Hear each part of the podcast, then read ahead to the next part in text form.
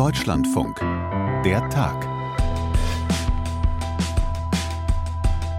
Es bleibt bis heute eine der mysteriösesten Aktionen im Zusammenhang mit dem russischen Angriffskrieg auf die Ukraine.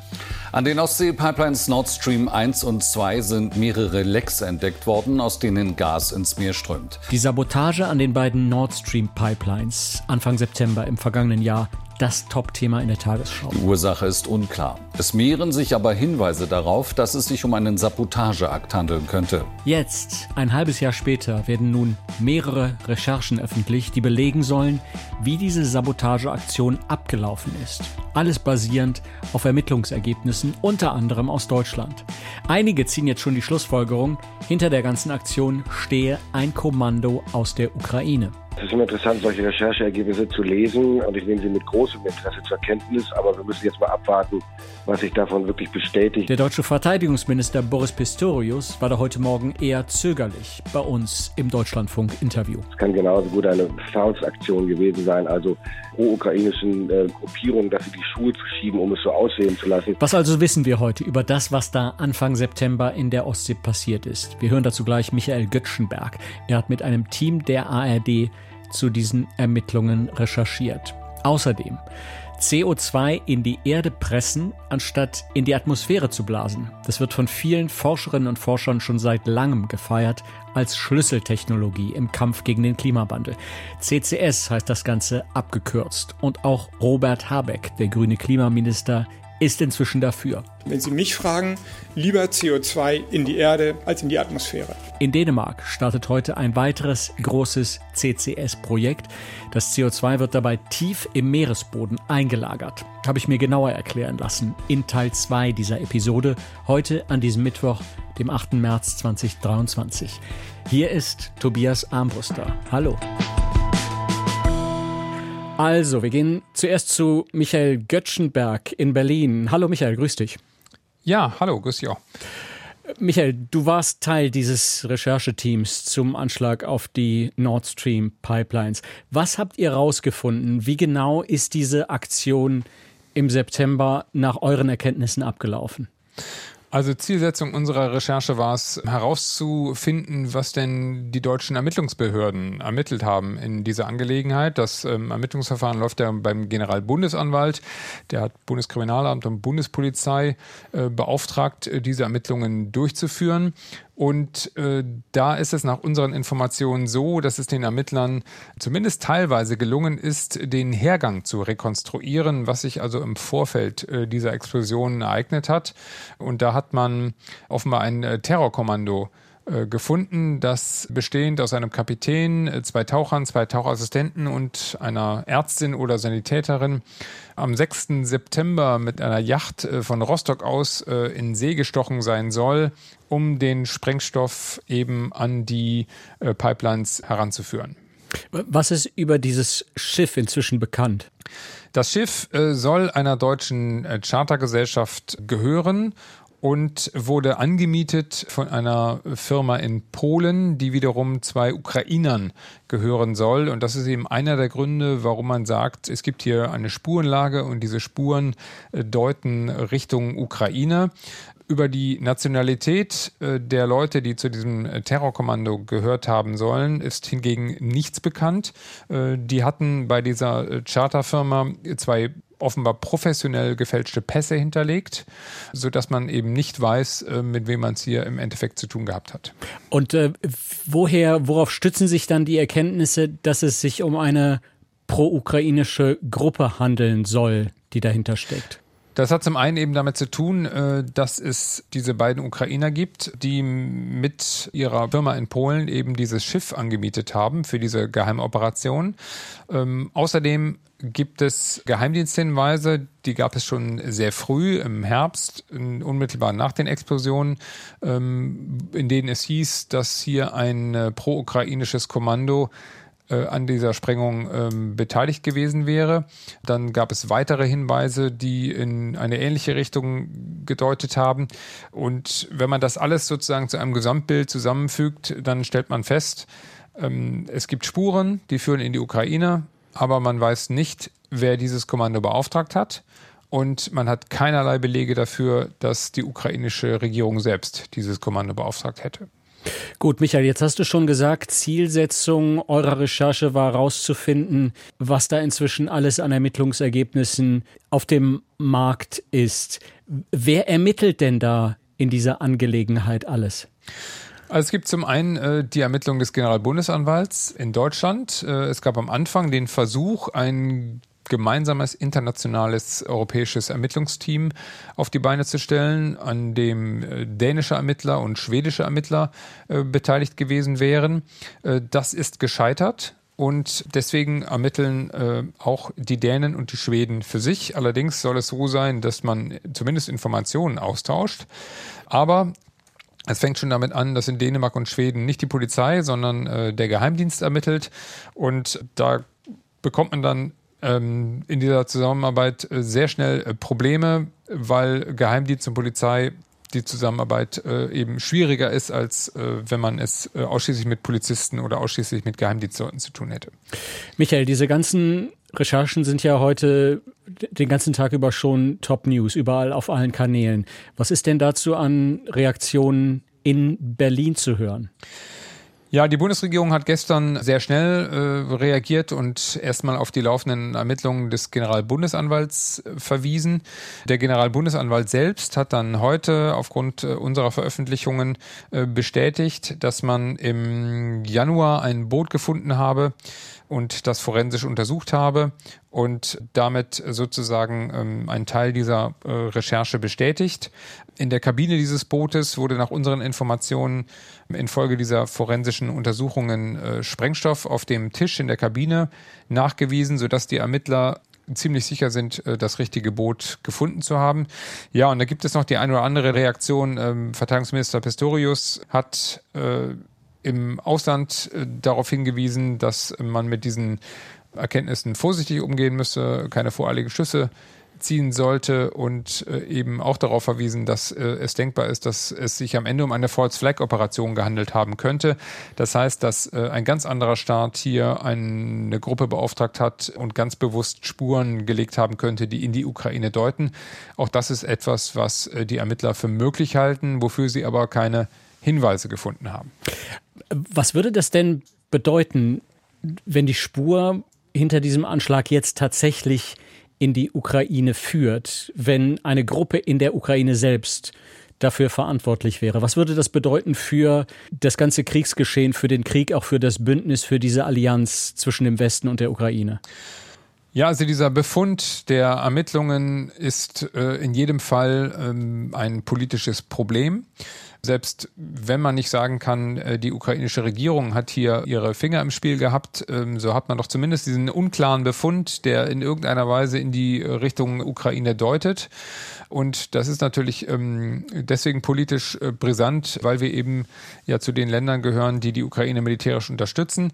Im Endeffekt, äh, ich gehe davon aus, dass diese ganze Debatte rund um die militärische Unterstützung der Ukraine durch diesen Ermittlungsbefund äh, befeuert wird. Im Endeffekt muss die Bundesregierung jetzt eine Haltung dazu entwickeln und sagen, äh, ob das äh, in irgendeiner Weise die bisherige Linie beeinflusst. Ähm, meine Vermutung wäre, dass das nicht der Fall ist, weil man dieses Ermittlungsergebnis, da gehe ich fest von aus, bereits seit einigen Wochen kennt und äh, es in den Entscheidungen, die man in den vergangenen Wochen getroffen hat, wie will man die Ukraine unterstützen, äh, bereits eingepreist war. Du sagst, dass man dieses Ermittlungsergebnis kennt. Kann es dann sein, dass der Bundesverteidigungsminister vor den Mikrofonen weniger sagt, als er eigentlich weiß? Mit Sicherheit ist das so. Sonst würde man ja auch nicht auf die laufenden Ermittlungen des Generalbundesanwalts äh, verweisen. Das ganze Thema ist natürlich extrem schwierig für die Bundesregierung, ähm, damit umzugehen. Es setzt die Bundesregierung politisch unter Druck. Es gibt natürlich ähm, all denen Aufwind, die sagen, dass diese Unterstützung der Ukraine falsch sei. Und im Endeffekt muss man eben, wie gesagt, eine Haltung dazu entwickeln, äh, ob man sagt, das hat ähm, einen Einfluss auf die Art und Weise, wie wir die Ukraine unterstützen äh, oder eben nicht. Ähm, wir sind der Überzeugung, dass die militärische Unterstützung der Ukraine gegen Russland politisch so wichtig und wertvoll ist, äh, dass wir ähm, völlig egal, was mit diesen Pipelines passiert ist, ähm, daran festhalten. Die aktuellen Rechercheergebnisse rund um den Anschlag auf die Nord Stream Pipelines im vergangenen September. Michael Göttschenberg war Teil dieses Rechercheteams. Michael, ich danke dir vielmals, dass du uns das alles hier erklärt hast heute. Danke dir. Gerne. Es klingt eigentlich ganz einfach. Wenn wir einen gewissen CO2-Ausstoß nicht vermeiden können, dann kann man doch zumindest versuchen, das klimaschädliche CO2 einzufangen und irgendwo einzulagern, wo es niemand stört. Das ist der Gedanke hinter der sogenannten CCS-Technologie. CCS heißt Carbon Capture and Storage. CO2 einfangen und lagern also. Und immer mehr Forscherinnen und Forscher sagen inzwischen, die Risiken dieser Technik, die können wir in den Griff bekommen. Selbst wenn ein kleiner Teil des gespeicherten CO2 in den nächsten 5000 Jahren entweicht, ist das eine andere zeitliche Dimension. Ich glaube, jetzt sollten wir uns darüber keine großen Sorgen machen, verglichen mit der Bedrohung, die vor uns liegt, wenn sich das Klima wirklich massiv ändert. Das meint zum Beispiel die norwegische CO2-Expertin Christine Jordal. Seit vielen Jahren hat diese Technologie aber auch ihre Gegner, zum Beispiel den deutschen Greenpeace-Chef Martin Kaiser. CCS sollte aus meiner Sicht überhaupt keine Rolle spielen im Maßnahmenpaket gegen die Klimakrise. Denn wir müssen komplett aussteigen aus der Verbrennung von Kohle, Öl und Gas. Heute, an diesem Mittwoch, startet nun in Dänemark ein weiteres riesiges CCS-Projekt, das dieser Technologie weiter auf die Sprünge helfen soll. Ralf Krauter aus der Deutschlandfunk Forschungsredaktion kann das genau erklären. Hallo Ralf. Hallo Tobias. Was genau passiert da heute in Dänemark? Ja, da hat heute Mittag Dänemarks Kronprinz Frederik offiziell den Startschuss gegeben für ein groß angelegtes Projekt. Es heißt Green Sand und da sollen jetzt quasi die Weichen dafür gestellt werden, dass tief unter der Nordsee künftig im großen Stil Kohlendioxid eingespeichert werden kann. Also es geht darum, Kohlendioxid, das auch künftig von bestimmten Industrieanlagen noch ausgestoßen wird, klimatechnisch aus dem Verkehr zu ziehen. Die Idee ist also, man fängt dieses Treibhausgas zum Beispiel im Schornstein eines Kraftwerks ab oder eines Zementwerks, ähm, verfrachtet es dann zum Beispiel mit einem Schiff oder über eine Pipeline in die Nordsee und dort soll es dann tief unter den Boden gepumpt werden. Und das soll bei diesem Projekt Green Sand jetzt quasi erprobt werden, wie man diese Technik skalieren kann. Konkret ist geplant, ähm, in den nächsten Jahren 15.000 Tonnen Kohlendioxid in ein früheres Ölfeld zu pressen. Äh, das ist eine Sandsteinschicht 1800 Meter unter dem Meeresspiegel dort. Ähm, die ist überdeckt von undurchlässigen Gesteinsschichten und die Idee ist, wenn man das CO2 da mit hohem Druck runterpresst, dann bleibt es da ewig und mineralisiert allmählich, wird zu Stein und fest und kann dem Klima dadurch nicht mehr schaden. Das ist also die prinzipielle Idee und dieses Projekt ist jetzt quasi der Beginn und mittelfristig soll das Ganze aber dann hochskaliert werden. Also aus den 15.000 Tonnen, die jetzt da in den nächsten Jahren gebunkert werden sollen, könnten bis 2030 jährlich 13 Millionen Tonnen CO2 werden, die man in Dänemark unter der Nordsee speichern will. Du hast jetzt gesagt, Ralf, und das ist hier einer der Schlüsselsätze, das bleibt dann da ewig. Ich kann mir vorstellen, da horchen einige Leute auf. Wie, wie riskant ist das denn, dieses CO2 in so riesigen Mengen in der Erde einzulagern? Also nach allem, was man bis jetzt weiß, ist das, wenn man es gut macht, schon verantwortbar. Sonst würden die es auch nicht machen. Also da stecken ja große Konzerne dahinter jetzt im konkreten Fall.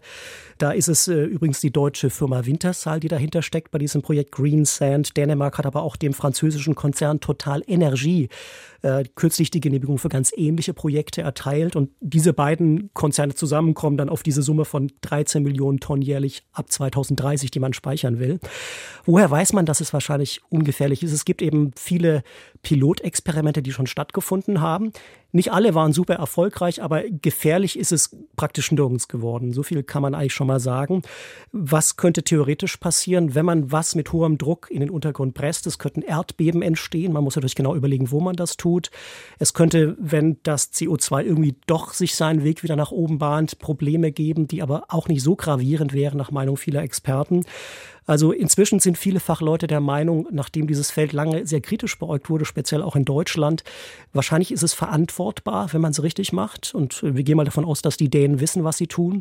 Und äh, man baut eben auch auf, auf vielen Pilotversuchen in Norwegen zum Beispiel, auf Island, wo sowas schon seit Jahren erprobt wird und eben äh, jetzt nicht mit größeren Gefahren äh, zu rechnen ist. Aber trotzdem würde ich gerne mal wissen, wie umstritten ist das Ganze noch?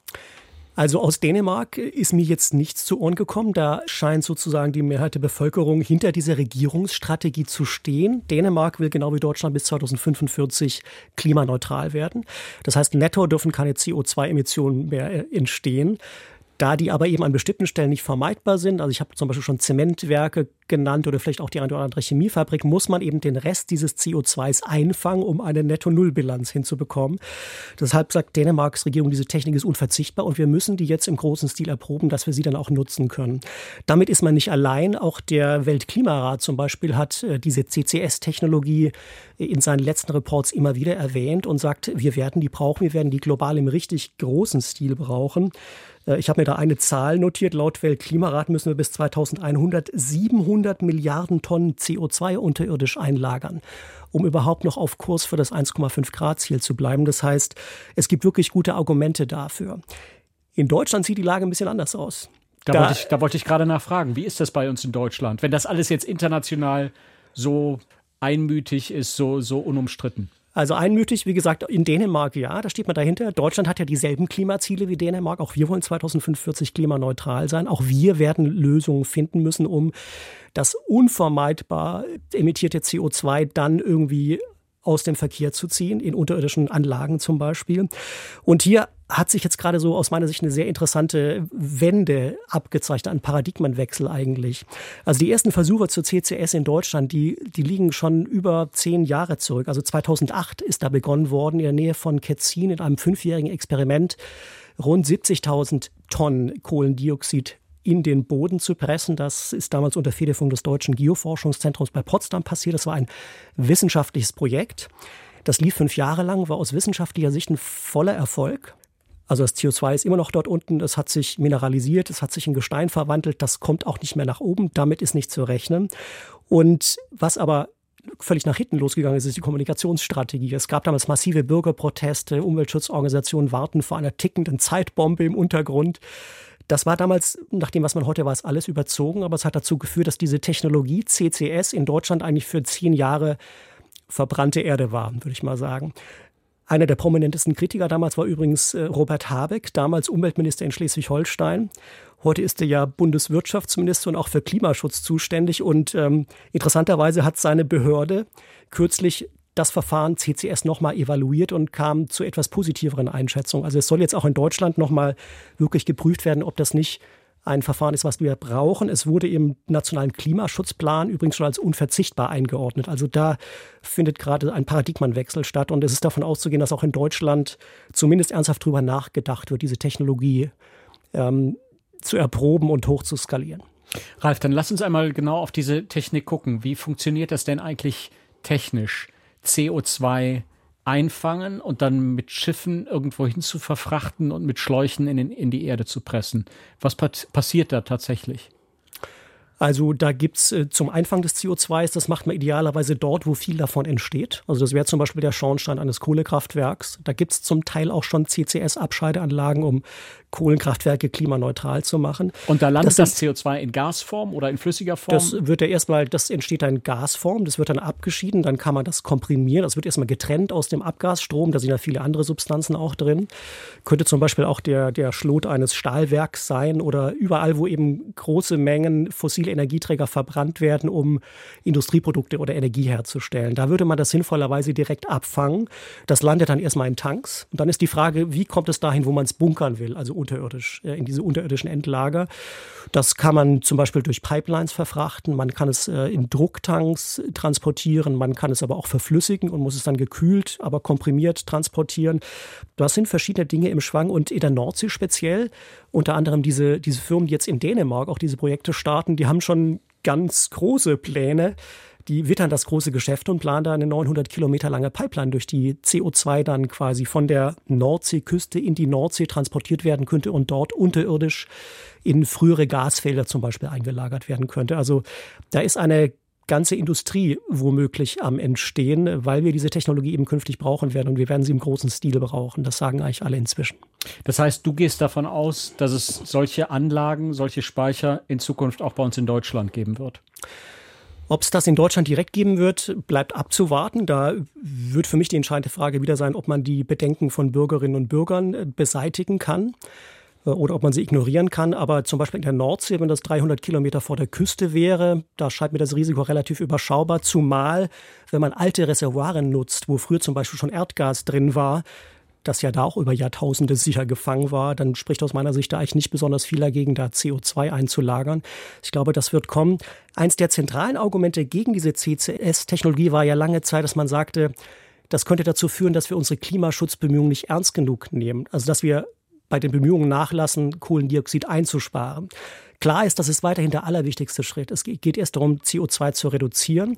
Aber wir werden Reste haben und wir werden es auch künftig in irgendeiner Form einlagern müssen, aus dem Verkehr ziehen müssen. Und dafür ist diese CCS-Technologie eben wie gemacht. Und jetzt sind wir an der Stelle, wo die sozusagen in einen kommerziellen Status übertritt. Also man hat erfolgreiche Pilotprojekte, die im Kern funktionieren, die zeigen, es funktioniert im Prinzip. Und jetzt muss man das hochskalieren und gucken, kann man die Kosten senken und ist das im industriellen Maßstab wirklich umsetzbar? Und da macht Dänemark jetzt eben die ersten Schritte. Du hast jetzt Dänemark genannt, wir haben auf Deutschland geguckt. Gibt es da irgendwo auf der Welt einen Vorreiter bei dieser Technologie? Also es gibt weltweit laut Internationaler Energieagentur so äh, ungefähr 50 Pilotprojekte, wo das schon mal gemacht worden ist. So richtig kommerziell ähm, sind die wenigsten davon und so richtig erfolgreich waren auch nicht viele davon. Die besten Erfahrungen oder die intensivsten hat man in Norwegen gemacht. Also man muss da schon auch an der Technik nochmal schrauben, damit man das wirklich gut hinbekommt. In Island wird auch schon CO2 eingespeichert. Das wird da mit riesigen Filtern aus der Luft geangelt übrigens. Ähm, also auch eine Technologie, die künftig kommen wird. Ähm, also es gibt verschiedene Möglichkeiten, dieses CO2 einzufangen. Wir hatten vorher über die Abscheideanlagen gesprochen, die an Kraftwerken oder an Schornsteinen direkt ansetzen. Riesige Luftfilter wäre eine andere Option. Auch das wird schon erprobt. Und alle Experten sind der Auffassung, dass mittelfristig diese Technologie sehr wichtig werden wird. Also in den nächsten 20 Jahren sollten wir viel Energie darauf verwenden, CO2-Emissionen zu reduzieren, soweit wir können. Aber für den Rest sollten wir daran arbeiten, diese Technologie dann einsatzbereit zu haben, damit wir damit dann über einen langen Zeitraum CO2 aus der Atmosphäre wiederholen können. Und genau dazu, zu diesem Thema CO2 aus der Atmosphäre holen und in die Erde pressen. CCS heißt das. Genau dazu startet heute in Dänemark ein großes Projekt. Ralf Krauter, vielen Dank für diese Erklärung. Sehr gerne. Die CCS-Technologie und wie sie sich weiterentwickeln könnte und die neuesten Recherchen zur Sabotage an den Nord Stream Pipelines im vergangenen September. Unsere Themen heute hier bei der Tag in der Episode am 8. März 2023. Silvia Engels und Tobias Armbruster waren das Team und wie immer freuen wir uns über Feedback, gerne als E-Mail an dertag.deutschlandfunk.de. Vielen Dank und ciao.